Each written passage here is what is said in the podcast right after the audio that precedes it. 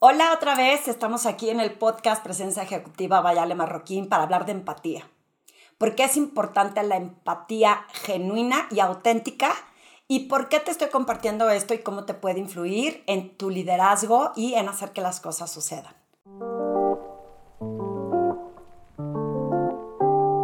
Recuerda que si quieres saber más de Ale Marroquín, te invito a que visites mi página web, alemarroquín.com. Ahí describo todos los servicios que ofrezco entre las conferencias que imparto, los diferentes temas que puedo compartir, las series Mastermind y estamos lanzando un nuevo programa que se llama Lidera para el año que viene que está súper interesante porque vamos a compartir herramientas en una comunidad en donde las personas que participen van a poder fortalecer su liderazgo a través de este programa. Eh, sígueme en las redes sociales para que te enteres cuándo es exactamente la fecha y puedas registrarte en esta lista de espera que te va a ayudar o te va a dar eh, la posibilidad de que puedas participar porque el cupo es limitado. Hoy estoy feliz de compartir otra reflexión más sobre eh, liderazgo, sobre presencia ejecutiva y en esta ocasión lo que es la empatía. Y te voy a explicar por qué es importante para mí. Resulta que en estas últimas semanas he estado dando unas sesiones en una organización. El objetivo de la organización es alinear los valores de cada persona con los valores de ellos mismos y para poder conectarlo y transmitirlo consistentemente y congruentemente y cómo este grupo de personas lo pueda transmitir hacia abajo en la organización. Es muy valioso tener esto presente. ¿Por qué? Porque no es tan fácil. Resulta que si yo te digo, proyecta los mensajes y los valores de la organización, pero no sabes cómo, entonces la idea de estas sesiones es encontrar no solo cómo hacerlo intencionalmente, sino cómo transmitirlo al resto del equipo. Y resulta que en estas sesiones hemos descubierto unas cosas impactantes. Eh, ¿A qué me refiero impactantes? El, lo que decimos en ocasiones, qué tan conscientes estamos de lo que significa cuando descubro que para poder transmitir estos valores es importante tanto el trabajo en equipo y muchos de ellos han mencionado, entre otras herramientas, la empatía, la escucha activa, etcétera, etcétera. Pero la empatía, les digo, ¿qué es para ti empatía? Casi todos me contestan que la empatía es ponerte en los zapatos del otro. Y la realidad es que es un concepto trillado que se dice automáticamente y mecánicamente porque lo hemos oído así toda la vida. Es ponerte en los zapatos del otro, es ser empático. Y cuando les pregunto realmente qué acciones estás haciendo para generar esta empatía o para ti cómo lo ejemplificas en tu día a día o con tus clientes internos o externos, muchas veces la gente patina porque no sabe cómo explicarlo. Y eh, yo les eh, comparto en estas sesiones que eh, Brené Brown, que ya saben que soy fan de Brené Brown, es una researcher social, en donde explica la diferencia de empatía y simpatía. Primero te voy a compartir la definición de empatía y luego te voy a explicar la diferencia entre una y otra. Empatía es entender y sentir eh, lo que otros están eh, sintiendo, por decir, eh, repetir la palabra. Y adicionalmente, empatía es tener la habilidad de discernir entre los sentimientos del otro y tus propios sentimientos. No es que yo esté sintiendo exactamente lo que sí sé por lo que está sintiendo, pero no mezclo con mis propias emociones o no empiezo a sentirlo yo pensando que así debe de ser. Cuando no lo logro discernir y separar, se vuelve eh, un contagio de emociones y no necesariamente empatía. La empatía lo que tiene es eh, información, generar información de por qué la otra persona está sintiendo lo que está sintiendo y yo entender realmente y genuinamente por lo que la otra persona está sintiendo. En la empatía, lo que es importante entender es que no debemos de confundirlo con hacernos como psicólogos. Te voy a poner un ejemplo. Eh, hay un jefe que es súper gritón y decides que vas a ser empático. Pobre, porque seguramente su divorcio le está afectando y por eso es que está gritando. Ser psicólogo lo único que hace es que no te ayuda a generar esa conexión con la persona y es como desestimar lo que la otra persona está sintiendo porque ya hice un juicio o ya etiqueté o ya la hice de psicólogo. Aquí no es asumir lo que creo que le disparó a la persona esa emoción, sino entender que debe de ser difícil estar en su posición. ¿Qué es empatía? Realmente entender y sentir lo retador que debe de ser un jefe. Ahora, en la empatía también eh, es importante decir que no necesariamente quieres o tienes que estar de acuerdo con lo que está sintiendo la otra persona.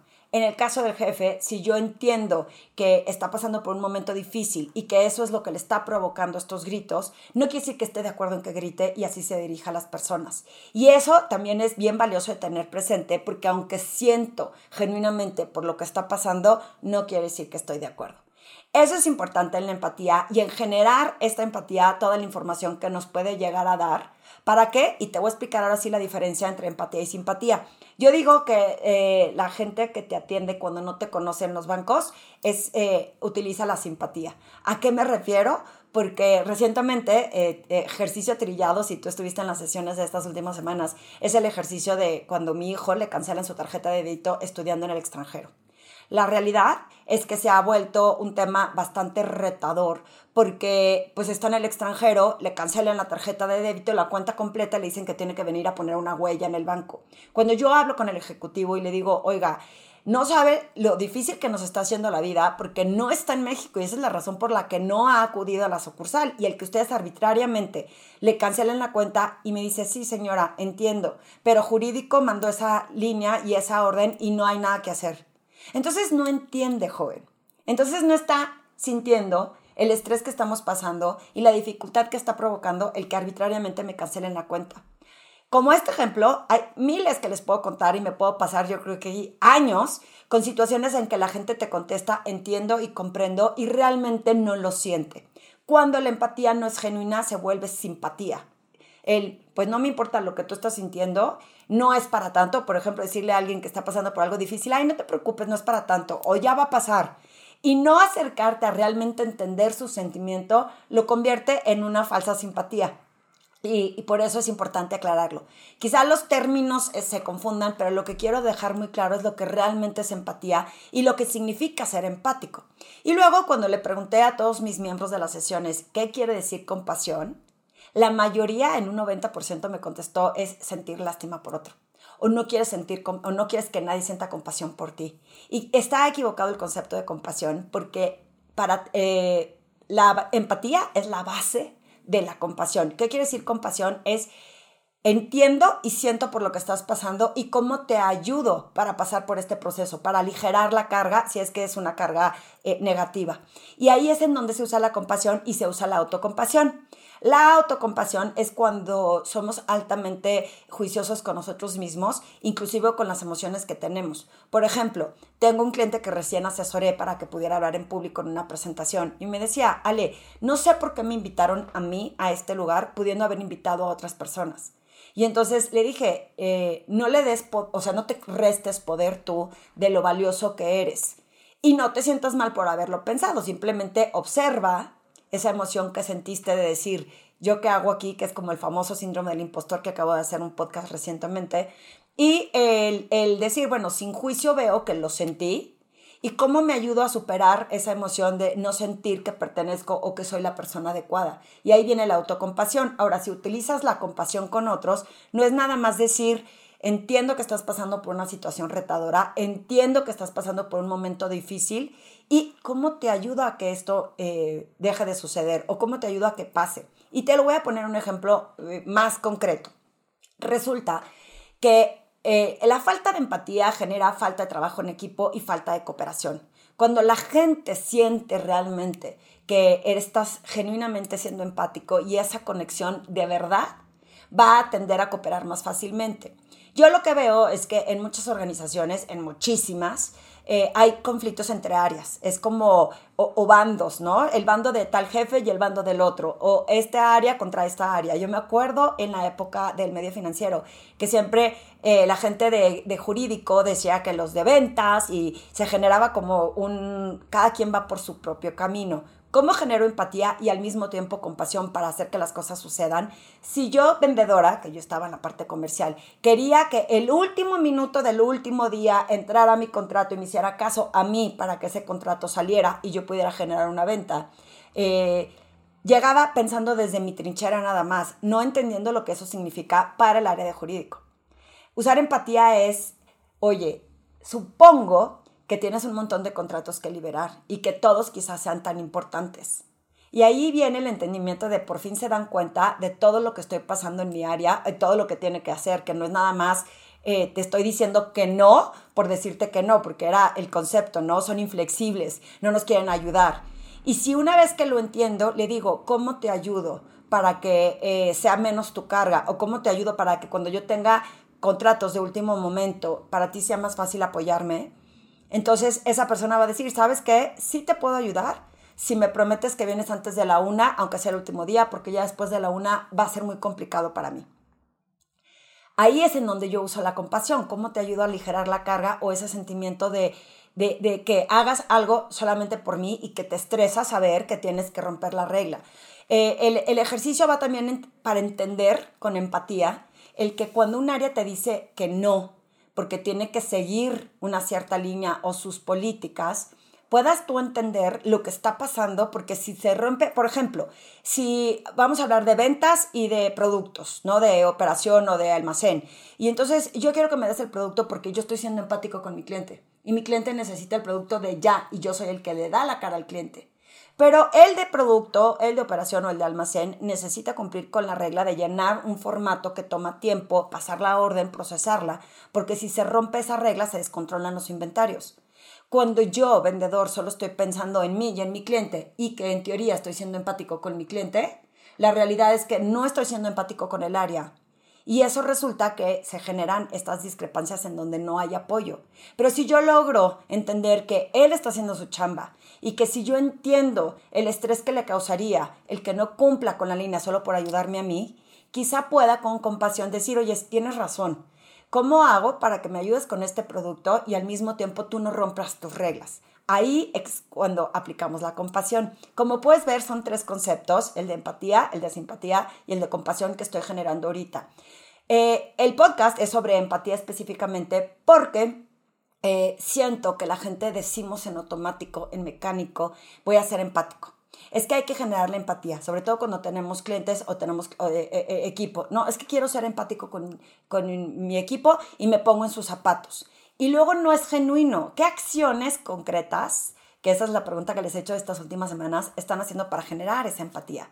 Porque decirlo como definición del libro de texto es muy romántico, pero no genera un impacto positivo. Y al que vayas por la vida con una bandera diciendo soy empático con la gente, pero ni siquiera sabes qué estás haciendo para generar esa empatía, la realidad es que es algo que te quieres creer, pero que realmente no está sucediendo. Yo te quiero invitar a que reflexiones. ¿Cuántas veces al día realmente eres empático con otros? ¿Cuántas veces realmente entiendes por lo que está pasando la otra persona? ¿Cuántas veces lo que haces es un juicio o te pones de psicólogo para decir que está actuando de esa forma y que aunque no estés de acuerdo, pues cuando eres juicioso muy probablemente no seas empático porque genuinamente no lo estás entendiendo, solamente estás haciendo un juicio y al final ni siquiera estás entendiendo, con, no estás conectando con esa persona. ¿Por qué? Porque tu juicio ya te limitó la capacidad o la posibilidad de saber por lo retador que está pasando eh, alguien para ejecutar algo.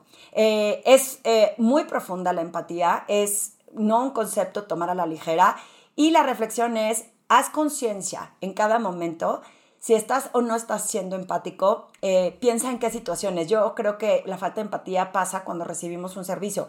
Justo en esta organización me acuerdo perfecto que me pidieron que me registrara, que me revisaran la bolsa, que hiciera todo un protocolo complicado, que me, que me empecé a reír cuando en una de esas tenía que tocar un botón para ver si me tocaba eh, un semáforo para ver si me abrían la bolsa o no. Y cuando me río me dice, ojalá y todo el mundo fuera como usted, porque la gente no se ríe, se enoja, se molesta y me hizo pensar qué poco empática he sido a veces con ciertos eh, en, la caseta de policías, en donde están haciendo su trabajo y que no entendemos lo retador que es para ellos el que tengan que seguir con una instrucción que nos agobia o nos intimida. Entonces nos sentimos agredidos y yo le digo a todo el mundo, están haciendo su chamba. Si te molesta, lo entiendo, pero ellos están haciendo su chamba. Y entonces, si no hicieran su chamba, pues por eso habría rateros o por eso entraría gente que no está permitido en la organización. Y, desde ese punto de vista, el lograr ser más empático y entender por qué lo hace la gente, eh, hace mucho más fácil inclusive entender cuando les falta el criterio para tomar una decisión.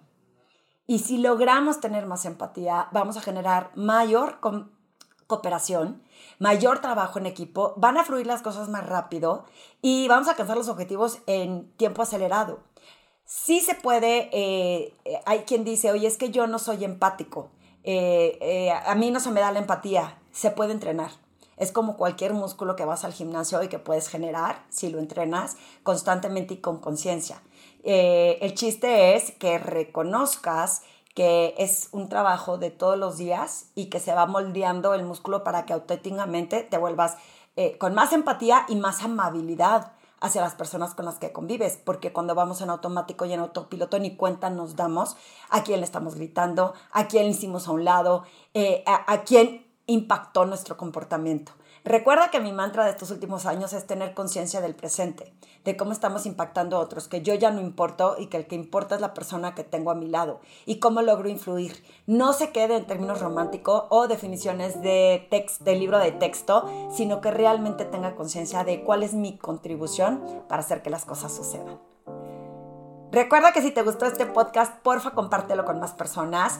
Porfa ponme tus comentarios en iTunes y un review para que pueda llegarle a más personas. Y adicionalmente si tienes una petición de algún contenido que quieras que reflexione o preguntas que quieres que conteste, con mucho gusto lo voy a hacer.